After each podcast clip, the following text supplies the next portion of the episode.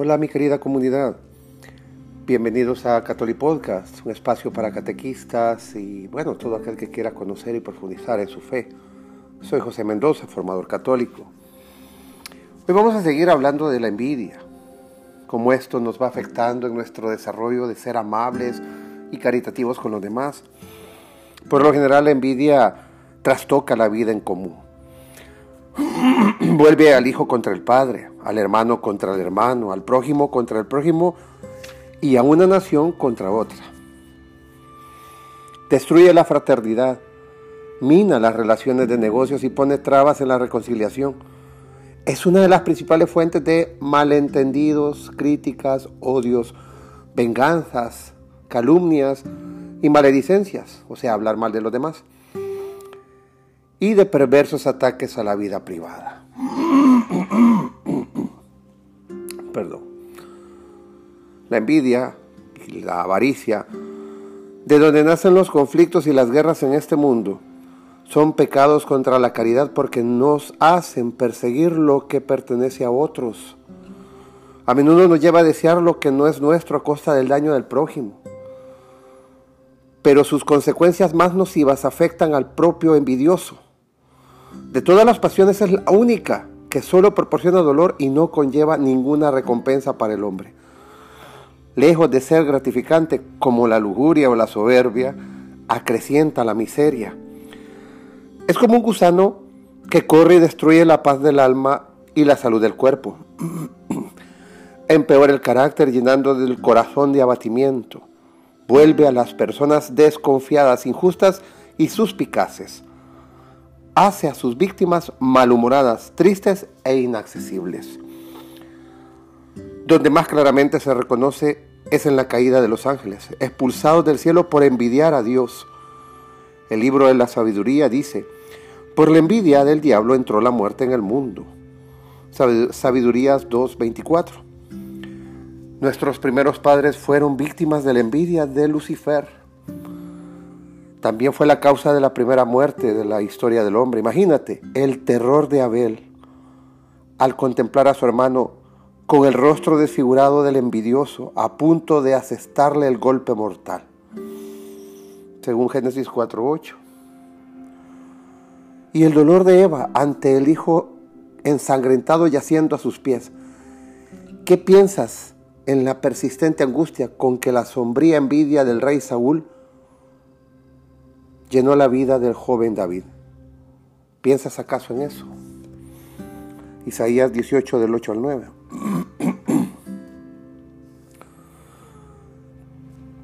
En este marco también entran los celos, que es otro gran problema, tan común que lo vemos hasta romántico, pero veremos por qué no lo es tanto. Los celos implican el temor de ser desplazados por un rival o habernos privados de lo que es nuestro por derecho o de lo que pensamos que nos pertenece. Son una forma de envidia, afectan a los que poseemos, a todo lo que poseemos. Mientras que la envidia atañe a lo que poseen otros, nos hacen sentirnos agraviados por la intrusión en lo que a nuestro en lo que es nuestro, perdón, y nos disponemos a vengarnos del desprecio de nuestro derecho y reivindicarnos. Los celos van un paso más allá de la envidia. No solamente intentan rebajar la buena opinión de que gozan otros y critican a quienes reciben alabanzas y honores, sino que se caracterizan por un amor excesivo hacia nuestro bien personal nos llevan a temer vernos privados de Él. Prefieren que no se haga el bien antes que perder un ápice de alabanza. ¿Cuáles son los efectos de los celos? Bueno, la raíz de los celos es la soberbia.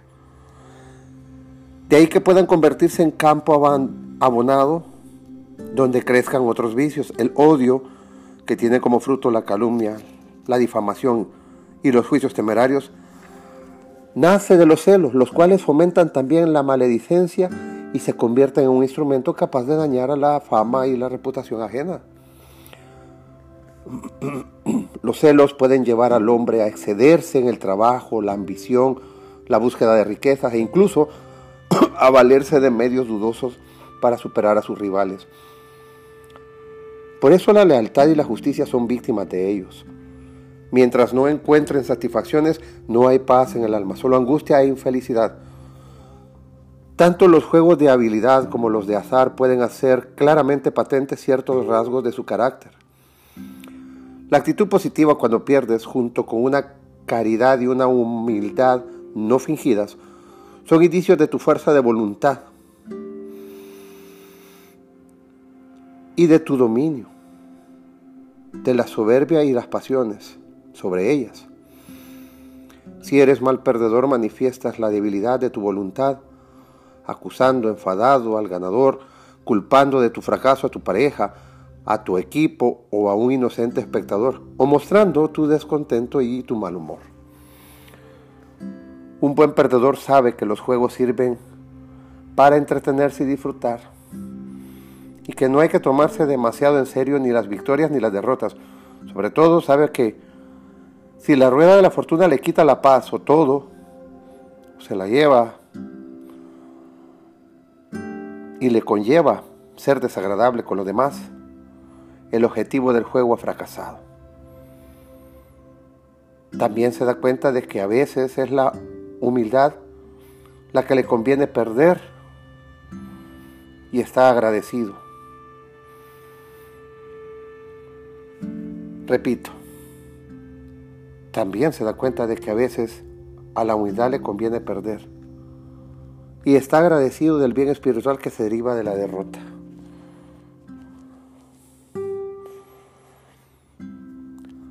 Ser celoso no siempre es pecado. Los celos son, bueno, no son necesariamente malos, sino perfectamente legítimos cuando se trata de la defensa de tus derechos, lo cual siempre que está bien dirigida y se mantenga en justos límites, puede ser incluso un deber no es malo ser celoso de nuestros derechos y de nuestra autoridad cuando esto nos corresponde. Tienes obligaciones de perder, de proteger, perdón, tu libertad de culto y tus derechos como ciudadano a la nación libre, así como el de educar a los jóvenes en los principios de la fe católica. Hay que ser celosos en el cuidado de estos y otros derechos parecidos. En cuanto a derechos privados en el plano natural, la autenticidad y la belleza de la caridad se manifiestan renunciando a ellos no solo desinteresadamente, sino con generosidad y hasta buen agrado. Te será muy provechoso renunciar por caridad a lo que te es debido. Jesús dijo, pero yo digo, no repliquéis al malvado, por el contrario, a quien te golpee en la mejilla, préstale también la otra. Al que quiere entrar en pleito contigo para quitarte la túnica, déjale también el manto. A quien te fuerce a andar una, una milla, vete con el dos. A quien te pida, dale. Y no rehuyas al que quiera al que quiera de ti algo prestado. Mateo 5, 39, 42. Buscad no el propio interés, sino el de los demás, y que vuestra comprensión sea patente a todos los hombres. Según Filipenses 2, 4 y 4, 5. La renuncia es la virtud por la que te conviene gustosamente, por la que te avienes, perdón, gustosamente a no reclamar todo aquello de lo que es, es en estricta justicia, tienes derecho. San Pablo nos recuerda que el propio Cristo renunció voluntariamente a sus derechos. Se anonadó a sí mismo tomando la forma de siervo, hecho semejante a nosotros a los hombres y mostrándole, mostrándose igual que a los demás hombres, según Filipenses 2.7. Como vemos, eh, los celos no es la clásica visión romántica de un hombre y una mujer, sino que hay un trasfondo más profundo donde se involucran cosas muy serias. Pero bien, espero que esto perdón, a pesar de mi maltrecha garganta ahorita por el clima que hace acá. Pero espero que les haya abonado un poco en su crecimiento particular, Por favor, coméntenme, háganme llegar sus comentarios a Facebook, el blog del formador católico. También pueden buscarme en Instagram. Igual manera, el blog del formador católico, Formación Católica Integral. Bien, llego hasta acá. Espero que este episodio les, les sirva, les sea de mucha utilidad.